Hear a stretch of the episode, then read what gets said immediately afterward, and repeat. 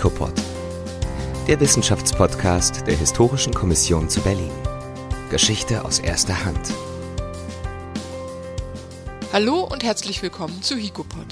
Mein Name ist Ellen Franke und ich begrüße Sie sehr herzlich zur 15. Folge unseres Podcasts. Nachdem wir in unserer gestrigen 14. Podcast-Folge von den Anfängen des Frauentags erfuhren, dessen internationale Wurzeln kennenlernten wichtige Protagonistinnen herausarbeiteten und von der erfolgreichen Durchsetzung des Frauenwahlrechts 1918 hörten, wollen wir in dieser Podcast-Folge seine weitere Entwicklung von der Weimarer Republik bis heute beleuchten. 1921 hatten sich führende Frauenrechtlerinnen international auf den 8. März als Frauentag verständigt. Und dieses Datum wurde im Dezember 1977 offiziell von der UNO-Generalversammlung zum Internationalen Frauentag erklärt. Im heutigen Podcast wollen wir uns die Veränderung des Frauenbildes in der Weimarer Republik ansehen, die gesellschaftliche Rolle der Frau in der NS-Zeit beleuchten, die Bedeutung des Frauentages im geteilten Deutschland von 1945 bis 1990 ergründen und den Bogen spannen bis in die Gegenwart, um zu schauen, wie es heute um die Rechte des weiblichen Geschlechts bestellt ist. Dafür haben wir erneut Frau Dr. Pauline Puppel eingeladen und wir setzen quasi das Gespräch von der 14. Podcast-Folge nahtlos fort. Frau Puppel, ich begrüße Sie erneut sehr herzlich. Vielleicht könnten Sie uns sogleich über die gesellschaftliche Stellung der Frau in der Weimarer Republik unterrichten. Die Weimarer Republik hat Freiheiten verschafft, die vorher undenkbar waren. Und das galt nirgendwo so sehr wie hier in Berlin. Viele von uns haben Babylon Berlin gesehen, da wird ein Bild dieser Stadt gezeichnet, ein bisschen überzeichnet vielleicht, aber es ist schon zum Greifen eigentlich nahe. In Berlin, im Berlin der 20er Jahre konnten Frauen die Chance zur Emanzipation ergreifen. Die sogenannte neue Frau war ja schon an ihrer Kleidung zu erkennen. Sie trug kurze Kleider und einen Bubikopf. Sie konnte ihr eigenes Geld verdienen, sie konnte ohne Mann ins Café gehen und abends mit den Freundinnen tanzen. Das neue Schönheitsideal war androgyn und sportlich. Am Abend und nachts zeigten sich die neuen Frauen in einem der 899 Tanzlokale, die es hier in Berlin gegeben hat. Die kurzen Kleider waren nicht nur sexy, sondern auch praktisch, denn in ihnen konnten Frauen tanzen, wie sie wollten. Und einen Partner brauchten sie auch nicht mehr unbedingt, denn neue Tanzstile, wie zum Beispiel Charleston, konnten ja auch ohne Partner getanzt werden. Jede dritte Frau in Berlin, jede dritte Berlinerin war in den 1920er Jahren erwerbstätig. Hm, nicht alle waren das aufgrund ihres Wunsches nach ökonomischer Unabhängigkeit, sondern viele waren es auch aus purer Notwendigkeit. Denn im Ersten Weltkrieg sind viele Männer gefallen und viele Männer sind auch als Invaliden zurückgekehrt und konnten nicht mehr arbeiten.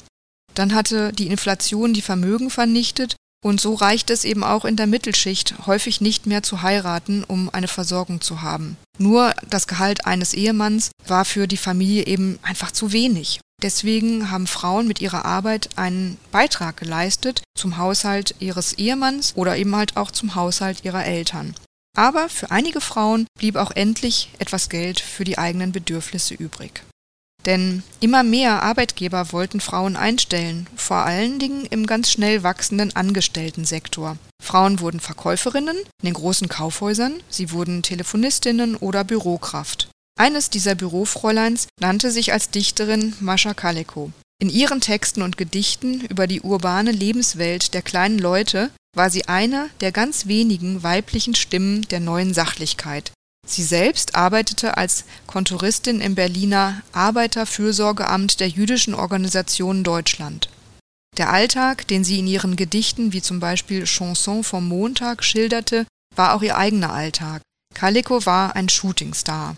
Im romanischen Café am Breitscheidplatz, dem angesagten Künstlertreff Berlins, bildete die lebhafte Frau mit dem wilden, dunklen Lockenkopf bald den Mittelpunkt. Wunderbar, wenn ich Sie ganz kurz unterbrechen darf. Schön, dass Sie Julia Haungs, die neue Frau der 1920er, SWR 2 Wissen, zitieren und Marsha Kaleko in diesem Zusammenhang erwähnen.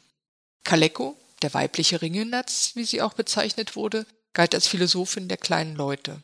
Sie schrieb vom Alltag, von der Arbeit, von den kleinen Freuden, stets mit einer ordentlichen Prise Melancholie. Meistens verpasste sie dem Kapitalismus sowie der Großstadthektik einen Seitenhieb und kritisierte den ausbeuterischen Charakter der Moderne. Damit bekam ihre Gebrauchslyrik, wie Zeitgenossen ihre Texte herabzuwürdigen versucht, nicht selten eine politische Note. Könnten Sie mit zwei, drei Sätzen noch die politische Rolle der Frauen in der Weimarer Republik skizzieren? Die Frauen setzten sich auch ein, um gegen die Wiederbewaffnung zu kämpfen und gegen den drohenden Krieg zu demonstrieren. Führen Sie sich vor Augen, 1923 besetzte Frankreich und Belgien das Rheinland. Gegen Sachsen und Thüringen wurde die Reichsexekution eingesetzt. Hitler putschte in München und in den folgenden Jahren haben Straßenkämpfe das äh, Bild ähm, beherrscht. 1928 beschloss der Reichstag ein Kriegsschiffbauprogramm. Etwa 10 Millionen Mark wurden bewilligt. Im Wahlkampf ist daraufhin wirklich ein Proteststurm losgebrochen.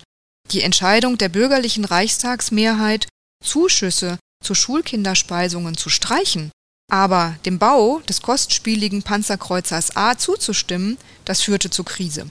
Parteibasis der SPD und auch die KPD lehnten das alles ab. Denn durch die neue Bauweise des Kreuzers sollte ja auch das im Versailler Vertrag festgelegte Verbot deutscher Großkampfschiffe umgangen werden. Die Folgen der Weltwirtschaftskrise setzten der freien Welt und der freien Welt der Frauen auch ein Ende. Gegen Ende der Weimarer Republik wurden die neuen Freiräume der Frauen wieder enger. Ihre gerade erworbenen Rechte wurden beschnitten. Während der Weltwirtschaftskrise wurden Frauen aus dem Arbeitsmarkt gedrängt. Auch die Politik machte gegen sie mobil mit der sogenannten Doppelverdienerkampagne. Das heißt, Frauen, die verheiratet waren und deren Mann berufstätig war und arbeitete, sollten auf ihren eigenen Beruf verzichten. Diese Kampagne begann ungefähr Mitte der 1920er Jahre und wurde übrigens von allen Parteien getragen, also auch von der KPD. Die bürgerlich-konfessionellen Schichten und insbesondere die Nationalsozialisten propagierten das traditionelle Frauenbild, das die Mutter als Hüterin von Heim und Herd idealisierte. Verfemt und verfolgt mussten viele der sogenannten neuen Frauen, also auch viele Sozialistinnen und Kommunistinnen, Deutschland verlassen oder sie wurden von den Nationalsozialisten in KZs inhaftiert und zum großen Teil ermordet Führen wir uns vor Augen, dass im KZ Ravensbrück zwischen 1939 und 1945 28.000 Frauen aus rund 40 Ländern ermordet worden sind. Und von einigen dieser Frauen ähm, gibt es Erinnerungen, also von denen, die überlebt haben, gibt es Erinnerungen, dass sie sich am 8. März solidarisch gezeigt haben und das Lied Brot und Rosen gesummt haben, dass sie sich untereinander gezeigt haben, wir sind da und wir stehen zueinander. Hm. Vielen Dank für diesen Ausgriff in die schreckliche, von Terror, Verfolgung und Gewalt geprägte NS-Zeit. Lassen Sie uns sogleich in den 30er Jahren bleiben und das bürgerlich-konservative Bild der Frau noch einmal aufrufen. Die gesellschaftliche Stellung der Frau im Nationalsozialismus sollten wir nämlich noch etwas vertiefen. In den 1920er Jahren erhielt der Frauentag nämlich Konkurrenz vom Muttertag, den die Nationalsozialisten instrumentalisierten. Auch der Muttertag entspringt einer US-amerikanischen Idee und verbreitete sich seit 1914 in der westlichen Welt. Seit 1922-23, da gibt es keine Eindeutigkeit, wird der Feiertag am zweiten Sonntag im Mai auch in Deutschland begangen. 1933 von den Nationalsozialisten zum Ehren- und Gedenktag erklärt, verfolgte das NS-Regime mit diesem Tag propagandistische Ziele zur Durchsetzung ihrer Rassen- und Herrenrassenideologie. Die deutsche Mutter arischer Abstammung wurde völkisch überhöht und gleichzeitig auf ihre Rolle als Gebärende reduziert. Im Gegenzug wurde der in der sozialistischen Tradition stehende Frauentag verboten. Wie würden Sie diese beiden Tage zur Ehrung des weiblichen Geschlechts einordnen und bewerten? In welchem Verhältnis stehen beide zueinander? Naja, Sie sagten es ja schon, der Muttertag kommt auch aus den USA, beruht auf Initiative einer Einzelperson. Die Amerikanerin Anna-Marie Jarvis hat sich sehr für die Einführung eines dieses Feiertages eingesetzt und 1914 hat ja dann auch der US-Kongress bestimmt, dass immer am zweiten Sonntag im Mai ein nationaler Feiertag sein sollte. Zum Gedenken der, an die Mütter sollten dann Gebäude beflaggt werden und eben die Mütter geehrt werden und das führte in der Folgezeit dazu, dass der Tag extrem kommerzialisiert wurde. Der Blumenhandel, aber auch die Kosmetikbranche und Konditoreien haben riesige Umsätze gemacht mit den ganzen Muttertagsgeschenken. Die Erfinderin des Feiertags, des Muttertags, hat sich dagegen ausgesprochen. Sie fand das ganz schrecklich und hat auch versucht, diesen Feiertag wieder abzuschaffen, aber da war schon zu spät. Die Nationalsozialisten haben den Muttertag für ihr reaktionäres, konservatives Gesellschaftsbild weiter genutzt. Sie haben bereits 1933 den Muttertag zum öffentlichen Feiertag erklärt und erstmals 1934 auch als Gedenk- und Ehrentag der deutschen Mütter mit der Einführung des Reichsmütterdienstes in der Reichsfrauenführung begangen. Besonders kinderreiche Mutter wurden als Heldinnen des Volkes in ja, religiös anmutenden Feierlichkeiten, den sogenannten sogenannten Mütterweihen sozusagen zelebriert. Und 1938 wurde dann auch noch das Ehrenkreuz der deutschen Mutter eingeführt. Ich glaube, ab fünf Kindern bekam eine deutsche Frau das Mutterkreuz. In der Bundesrepublik hat der Muttertag auch nach 1945 weiter Bestand gehabt und der wird bis heute gefeiert. Zu meinem eigenen Erstaunen habe ich selbst vor einigen Jahren von meinem Kind ein Bildchen bekommen. Das wurde im Kunstunterricht in der Grundschule gemalt. Ich war ein bisschen konsterniert, weil so wie wie meine Mutter immer gesagt hat, Muttertag äh, es nicht, es gibt nur den Tag der Mutter und der ist jeden Tag. Der Mutter oder auch der Großmutter für das Wirken in der Familie zu danken, das ist ja auch überhaupt nicht abzulehnen eigentlich. Aber der Muttertag ist kein Tag, an dem auf eine faktisch ja auch nicht erreichte Gleichberechtigung hingewiesen wird. In der Bundesrepublik gab es immer auch Veranstaltungen am 8. März, also am Internationalen Frauentag. Die antikommunistische Stimmung hat aber zu Verboten und zu Verfolgungen geführt. So wurde zum Beispiel Johanna Melzer verfolgt. Die war Mitbegründerin des Demokratischen Frauenbunds Deutschlands und sie ist 1956 in die DDR übergesiedelt. Von der SPD und den Gewerkschaften wurden die Frauentage bis in die 1960er Jahre unter dem Motto für Frieden, Freiheit und soziale Gerechtigkeit begangen. Die Frauenfrage wurde aber kaum explizit thematisiert. Die Gleichberechtigung schien ja durch das Grundgesetz und das Gleichheitsgesetz als errungen und es sei eben Sache der Frauen selbst, sich für ihre Rechte einzusetzen und die Rechte auch umzusetzen. Die Frauentage wurden eigentlich mehr und mehr zu Feierstunden. Das mangelnde Bewusstsein von der Benachteiligung und und der Unterdrückung von Frauen verhinderte eigentlich eine andere Prägung. Und so ist wahrscheinlich auch Alice Schwarzer zu verstehen, die anlässlich der Einführung des Feiertags in Berlin gemeint hat, der Frauentag sei in den 1970er Jahren in der Bundesrepublik vollkommen unbekannt gewesen. Jedenfalls sei das kein Aktionstag der modernen Frauenbewegung, die ja auch gerade gegen die Linke protestiert hätte. In der DDR hingegen wurde der Muttertag gar nicht gefeiert, dafür aber der Frauentag. Und das war auch ein ganz fester Bestandteil Bestandteil der Gesellschaftspolitik. Während des Naziregimes sind viele Sozialistinnen und Kommunistinnen verfolgt worden und verhaftet worden. Es gibt Berichte von den Feiern zum 8. März in den Konzentrationslagern. Deutsche und Frauen auch aus anderen Ländern, die in Konzentrationslagern gefangen waren, verband sozusagen der gemeinsame Kampf, der internationale Kampf für die Rechte von Frauen. Frauen, die überlebt haben, Kommunistinnen und auch sozialistische Frauen, haben dann ganz oft, wie Käthe Dunker und später dann die schon erwähnte Johanna Melzer, sich entschieden, auch in der DDR zu leben. Ja, vielen Dank. Vielleicht bleiben wir gleich einmal in der DDR, beziehungsweise springen wir in die Nachkriegszeit und gehen auf die deutsche Teilung ein. Gern möchte ich mit Ihnen die Rolle, die der Frauentag in der DDR spielte, beleuchten. Seit 1947 wurde der Frauentag als offizieller Feiertag in Ostdeutschland begangen.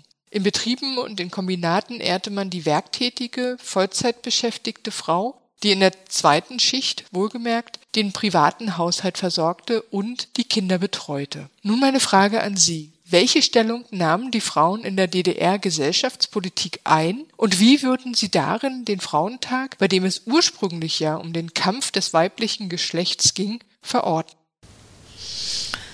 Naja, Frauen in der DDR waren von Anfang an gleichberechtigt. In Paragraph 7 heißt es, alle Gesetze und Bestimmungen, die der Gleichberechtigung der Frau entgegenstehen, sind aufgehoben. 1950 wurde dann das Gesetz über den Mutter- und Kinderschutz und die Rechte der Frauen erlassen.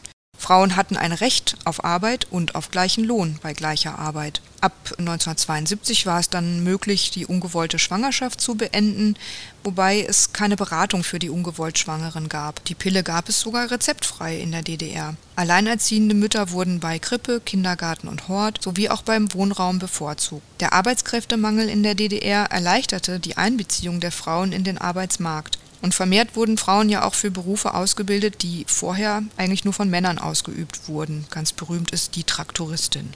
Regina Mönch, eine 1953 in Pirna geborene Journalistin, hat den 8. März beschrieben, als sei er ein Muttertag, wie wir ihn in der BRD kennengelernt haben. Die Kinder sagen knittelgereimte Sprüchlein auf, die Frauen erhalten Eau de Toilette, Stoff- oder Plastikblümchen. Seit 1954 wurden auch Ehrungen mit der Clara Zetkin-Medaille vorgenommen. Diese Ehrungen wurden bei der SED-Großveranstaltungen zum Frauentag vergeben. Die Regierung der DDR wollte nämlich eine, Zitat, funktionstüchtige Frau. Am 8. März überboten sich die Aktivistinnen bei der Erfüllung der von der Planwirtschaft vorgegebenen Normen. Die besonderen Leistungen wurden dann prämiert. Der Frauentag war von der Staatspolitik sozusagen vereinnahmt worden. Inhalt und auch Ausgestaltung der Feiertage wurden vom Politbüro vorgegeben. Mehr und mehr wanderte der Internationale Frauentag deswegen auch in private Feiern ab. Da war es so wie bei dem Muttertag im Westen. Die Frauen in den Familien bekamen von ihren Männern und ihren Söhnen kleine Geschenke. In der Forschungsliteratur heißt es, dass die Frauen durch die eigene Erwerbsarbeit sehr viel selbstbewusster gewesen seien als Ehefrauen ohne Lohnerwerb. Eine Freundin von mir, die in der DDR sozialisiert ist, hat zu mir mal gesagt, verdien mit und regiere mit. Aber in der DDR wurden auch viele Frauenthemen nicht beachtet. Die Hausarbeit, Sie haben es erwähnt, wurde fast immer nur von den Frauen erledigt, das heißt zusätzlich zum Beruf. Und es gab ja auch kaum Dienstleistungen oder Haushaltsgeräte und Einkaufen bedeutete ja oft stundenlanges Anstehen, obwohl mit dem Familiengesetz 1965 die freie Entfaltung von Mann und Frau im Arbeitsleben festgelegt worden war, blieb die Aufteilung der Hausarbeit innerfamiliäre Verhandlungssache und Frauen hatten sozusagen Doppelschichten. Sie arbeiteten erst im Betrieb und dann auch noch im Haushalt. Eine Kollegin von mir hat mal erzählt, dass es ja den Anspruch auf einen Krippenplatz gab. Die Krippe war aber eine halbe Stunde weg von ihrem Zuhause und dann musste sie noch zur Arbeit. Es waren also auch noch unglaublich weite Wege, die im Einzelnen zu bewerkstelligen waren. Siegfried Scholze, der 2001 das Material der Leipziger Forschungsgruppe zum 8. März ausgewertet hat, betont, dass erst um 1989 die patriarchalen Familienstrukturen in der DDR überhaupt thematisiert wurden. Erst nach dem Fall der Mauer wurde in Berlin, Berlin-Ost, das erste Frauenhaus gegründet und bisher tabuisierte Themen wie Gewalt in der Partnerschaft wurden jetzt erst öffentlich gemacht und für Frauen eben auch der Schutz vor gewalttätigen Partnern gefordert. Es war also auch in der DDR durchaus eine ambivalente Sache mit dem Internationalen Frauentag. Hm, die Ambivalenz und die, ich übertreibe jetzt einmal, Doppelzüngigkeit der sozialistischen Gesellschaftspolitik, wie sie in der DDR praktiziert wurde, scheint mir ein zentraler Punkt zu sein. Denn nur wenn in der Praxis die Gleichstellung gelebt wird, gibt es tatsächlich auch Erfolge. Die Theorie ist nämlich das eine, und die Praxis ist viel, viel wichtiger. Vielleicht könnten Sie uns an dieser Stelle Einblicke geben, wie andere Staaten nach 1945 mit dem Internationalen Frauentag umgingen. Am 1. Dezember 1945 wurde die Internationale Demokratische Frauenkonföderation gegründet und deren erklärtes Ziel lautete Nie wieder Krieg. Und so waren in den folgenden Jahrzehnten immer Kampf für Frauenrechte, aber stärker aber noch das Engagement gegen die Wiederaufrüstung, gegen Massenvernichtungswaffen und Atomwaffen, dann gegen den Krieg in Vietnam und gegen das Apartheid-Regime in Afrika zentral, anders gewendet für Abrüstung, für Völkerverständigung und für den Frieden. Sie sagten es eben schon, 1975 wurde der 8. März von der UNO in das damals proklamierte Internationale Jahr der Frau aufgenommen. Und in der Deklaration der UNO-Weltkonferenz wurde die Bedeutung des Friedens für ein gesellschaftliches, gleichberechtigtes Miteinander von Frauen und Männern eben auch betont.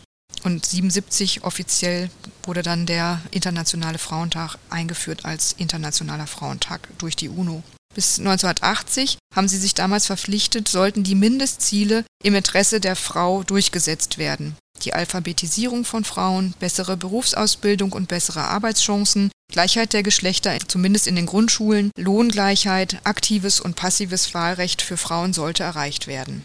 Die Weltfrauenkonferenz von 1975 legte auch den Grundstein für die UN-Konvention zur Beseitigung jeder Form von Diskriminierung der Frau, abgekürzt CEDAW, und die ist 1981 völkerrechtlich in Kraft getreten. Diese Konvention ist das wichtigste völkerrechtliche Menschenrechtsinstrument für Frauen. Von den bislang rund 170 Vertragsstaaten haben sich zur rechtlichen und faktischen Gleichstellung von Frauen in allen Lebensbereichen, einschließlich der Privatsphäre, die Staaten verpflichtet.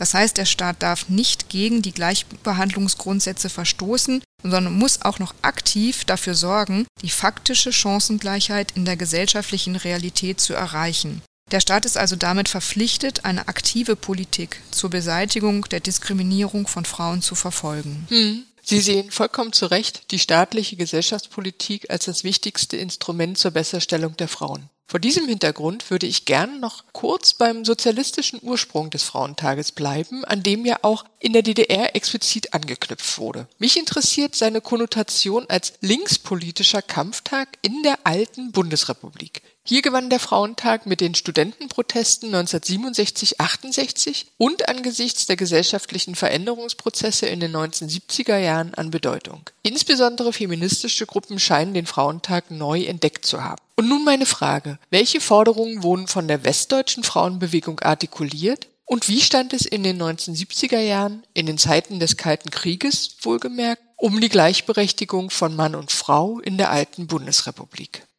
Ja, Sie sagten es ja bereits. Die Wiederbelebung des Frauentags in der alten Bundesrepublik fand so Ende der 1960er, Anfang der 1970er Jahre statt. Mit der Studentenbewegung haben die Jungsozialisten, Jungdemokraten, die sozialistische deutsche Arbeiterjugend und aber auch die konfessionellen voran, allen voran die evangelische Studentengemeinden an die Fragen der Vorkriegszeit angeknüpft, aber insbesondere an die Reform des Abtreibungsparagraphen. Und die erfolgte dann auch 1976 aber mit dem sogenannten Indikationsmodell war sie natürlich mit den Rechten der Frauen in der DDR überhaupt nicht vergleichbar. In der SPD forderten die Frauen von ihrem Parteivorstand dann die, auch die Aufnahme von Aktionen am Frauentag. Also sie knüpften sozusagen auch wirklich an ihre alte SPD-Tradition von vor dem Ersten, Zweiten Weltkrieg an. Die Frauenausschüsse in den Gewerkschaften haben dafür gesorgt, dass soziale Themen und auch die Gleichberechtigung der Geschlechter wieder zu den zentralen Themen der Veranstaltungen am Frauentag geworden sind. Aber die Wirtschaftskrise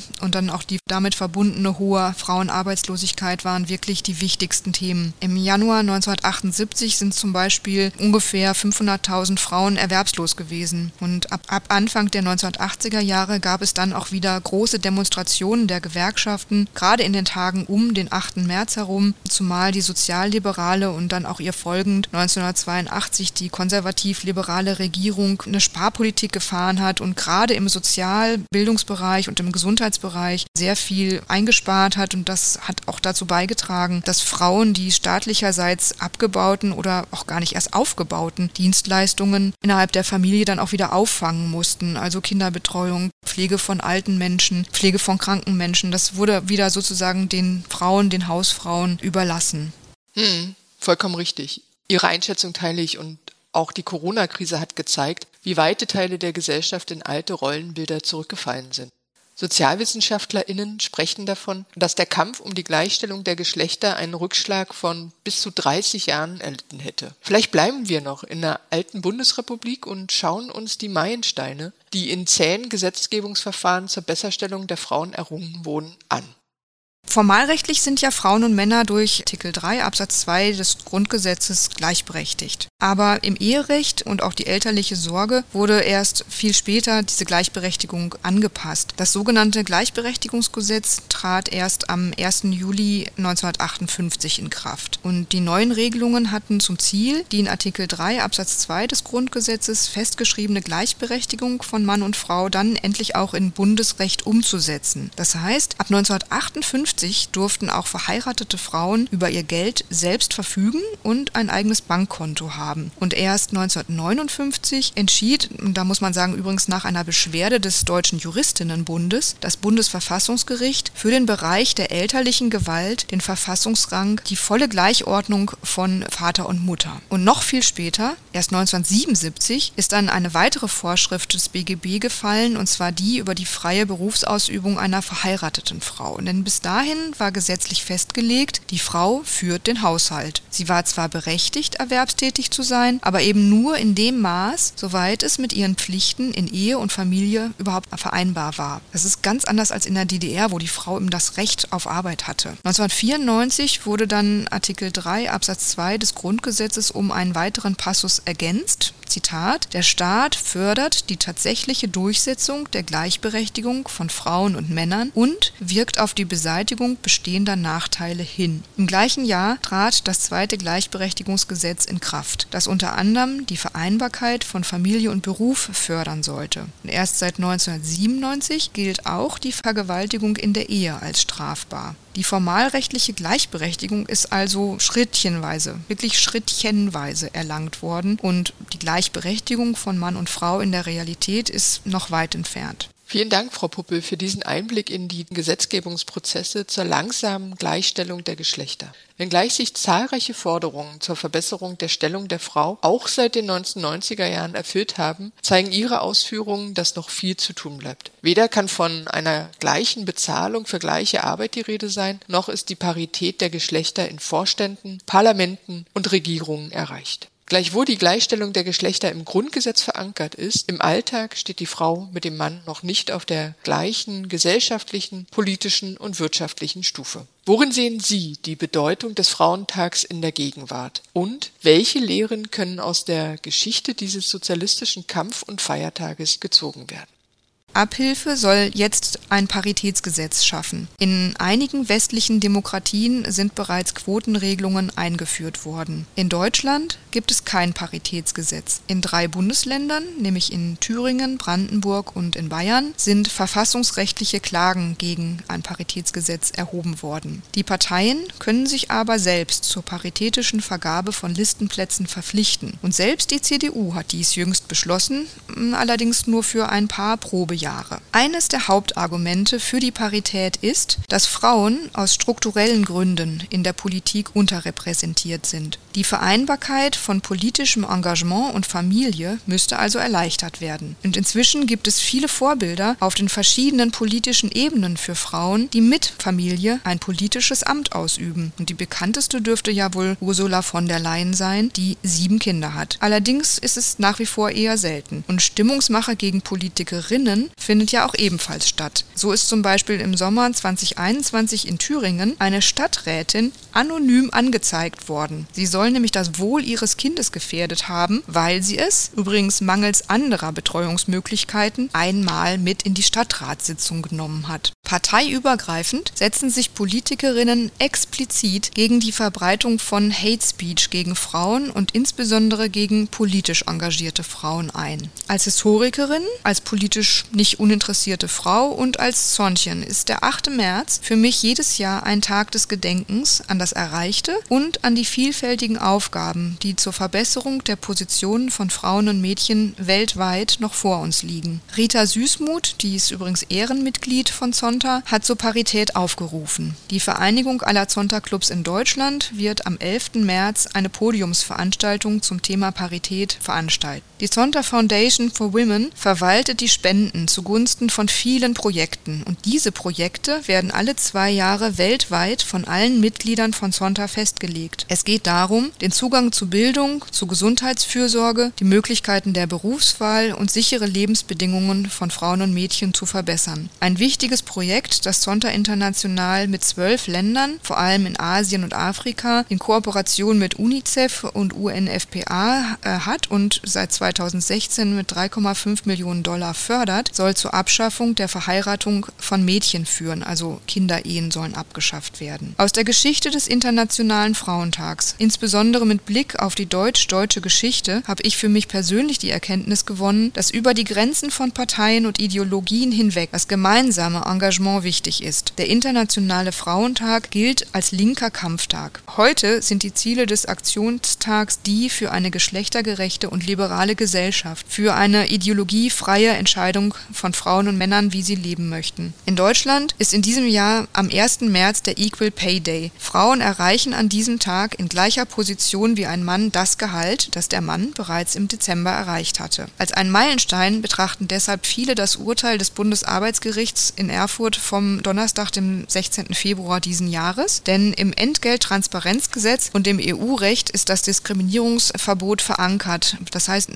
und Frauen sollen bei gleicher Arbeit auch gleiche Löhne erhalten. Und das wurde nochmal explizit betont. Die Frage, wer zu Hause bleibt und sich um die Familie kümmert, wird immer noch vom Gehalt bestimmt. Der Mann mit dem höheren Einkommen kann nicht zu Hause bleiben, da die Ehefrau mit dem geringeren wahrscheinlich nicht die Familie ernähren könnte. Väter können ein paar Monate Elternzeit nehmen und die Familie erhält Elterngeld, aber eben nur für kurze Zeit. Heranwachsende brauchen aber doch beide Elternteile. Und es ist auch wichtig, dass Väter sich in der Familie engagieren können. Deswegen wurde 2015 das Elterngeld Plus eingeführt. Eltern, die kurz nach der Geburt des Kindes wieder in Teilzeit arbeiten gehen, erhalten bis zu 32 Monate staatliche Förderung. Und dies ist insbesondere für Selbstständige interessant, die beispielsweise ja nicht auf eine Kundenbindung verzichten könnten. Es gibt seit vielen Jahren Studien über die Verteilung der sogenannten Care-Arbeit. In der Zeit, in der eine Frau die Wohnung putzt oder sich um pflegebedürftige Angehörige kümmert, kann sie nichts für ihre eigene Altersvorsorge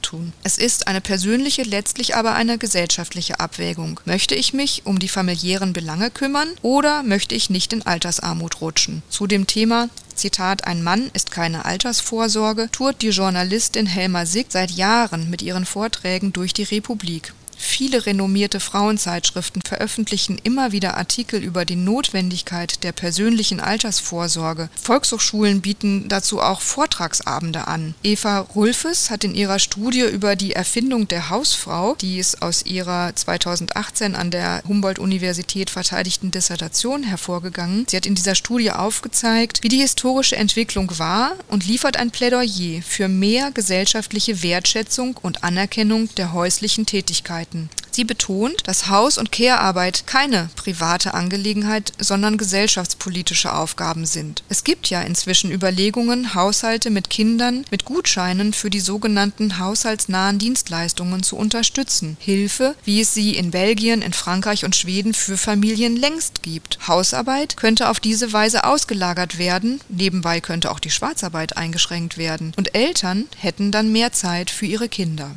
Der Internationale Frauentag soll ein Tag sein der Solidarität, ein Tag für Frauen und Männer. Gemeint ist an die Solidarität der Menschen untereinander. Christina Schröder hat dazu vor mehr als zehn Jahren schon gefordert, dass Frauen und Männer endlich frei wählen können, wie sie ihr Leben gestalten wollen. Ob mit oder ohne Familie, mit oder ohne Karriere. Und das sind auch ganz private Entscheidungen. Und als private Entscheidungen sollten sie auch von allen anderen respektiert werden. Das hat zum Beispiel jetzt Evke Rulfe betont. Sie hat gesagt, Leitbilder führen viel zu schnell dazu, ein Leitbild zu sein. Die Erwartungen, die heute an Mütter gestellt werden, die Bewertungen, mit denen Mütter konfrontiert werden, all das erzeugt einen wahnsinnig hohen Druck auf die Frauen, auf die Familien und letztlich eben auch auf die Kinder.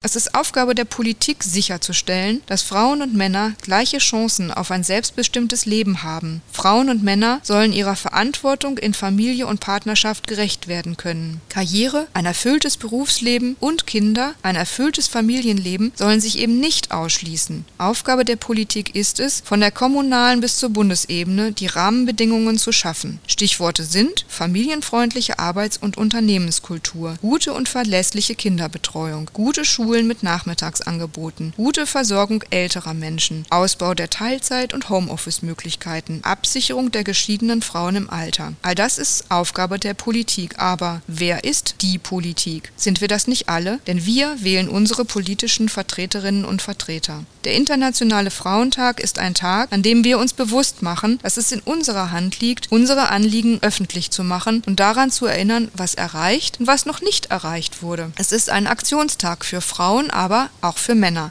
Ein Tag, an dem Frauen sich solidarisch zeigen, sollte dieser internationale Frauentag nun wirklich sein. Sie sollten auf die von ihnen geleistete Arbeit hinweisen, zum Beispiel durch die Niederlegung eben dieser ihrer Arbeit an einem Tag. Wenn bundesweit, parteiübergreifend Erzieherinnen, Lehrerinnen, Pflegerinnen, Krankenschwestern, Friseurinnen, Arzthelferinnen und so weiter auf die Straße gehen, wird es wahrscheinlich viel mehr öffentliche Aufmerksamkeit bekommen als ein Feiertag, an dem, wie es Alice Schwarzer gesagt hat, Mutti mal ausschlafen darf.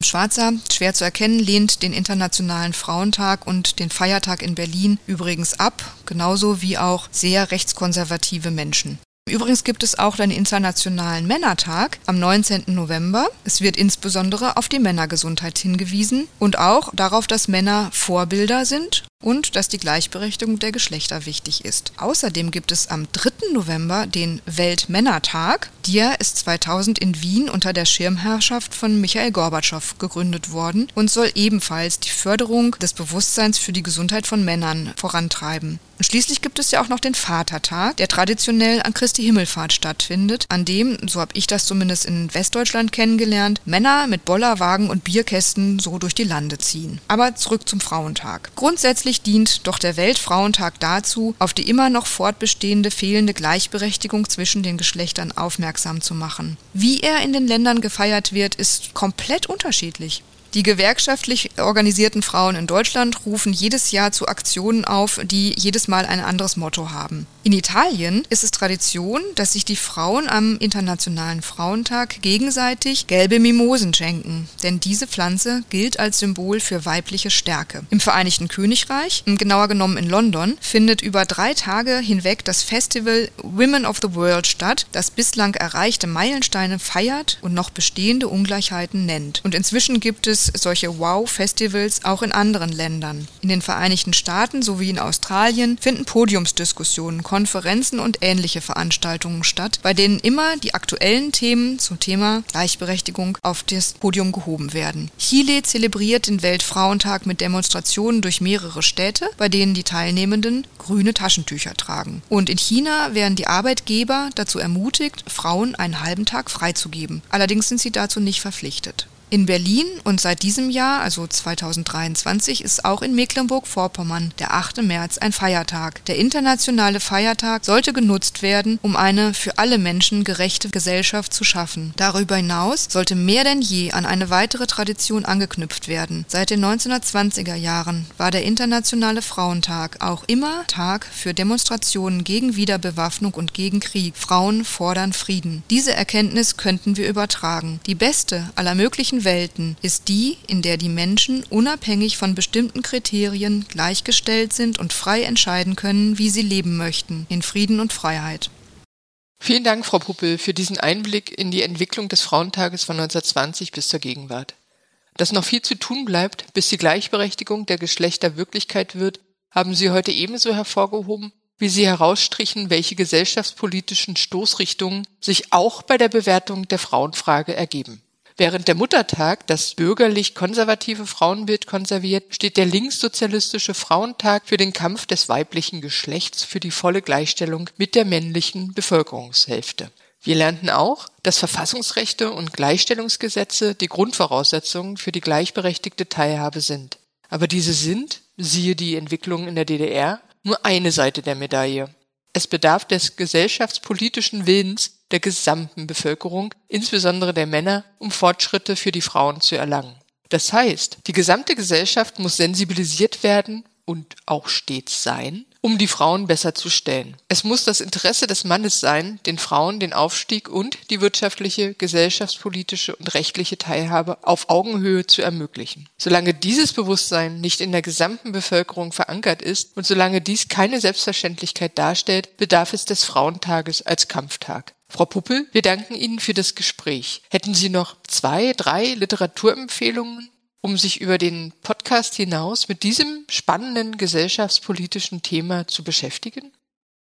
Ja, und zwar ähm, Siegfried Scholze, den ich schon genannt habe. Der hat 2001 ein Buch herausgebracht, das stützt sich auf die Forschungen der Leipziger Gruppe, die zum 8. März schon geforscht hat. Das Buch heißt Der Internationale Frauentag einst und heute. Man muss natürlich ein bisschen schauen, in welcher Tradition dieses beschrieben ist. Auch bei Renate Wurms ist die Tradition unverkennbar. Sie hat in zweiter Auflage 1983 ein kleines Büchlein veröffentlicht mit dem Titel Wir wollen Freiheit, Frieden, Recht, der Internationale Frauentag. Frauentag zur Geschichte des 8. März. Das ist sozusagen das westdeutsche äh, Gegenstück zu Herrn Scholze. Und wichtig ist, äh, denke ich, auch noch Ute Gerhard und Ulla Wischermann, die die Geschichte der deutschen Frauenbewegung zusammengestellt haben. Und ganz besonders lesenswert finde ich außerdem auch Jens van Tricht. Der hat nämlich gefragt, warum der Feminismus gut für Männer ist. Auch das, finde ich, sollten wir stärker beachten. Ja, da bin ich ganz bei Ihnen. Vielen Dank für diese interessanten Hinweise. Insbesondere der Band von Jens van Tricht scheint mir für unser Anliegen ein zentrales Werk zu sein. Frau Puppel, wir danken Ihnen nochmals für das Gespräch. Wenn Sie, liebe Zuhörerinnen und Zuhörer, mehr über die Arbeit der Historischen Kommission erfahren wollen, schauen Sie auf unsere Website www.hiku-berlin.de oder auf unseren YouTube-Kanal. Vielen Dank für Ihr Interesse und bis zur nächsten Ausgabe unseres Podcasts. Hören Sie wieder rein.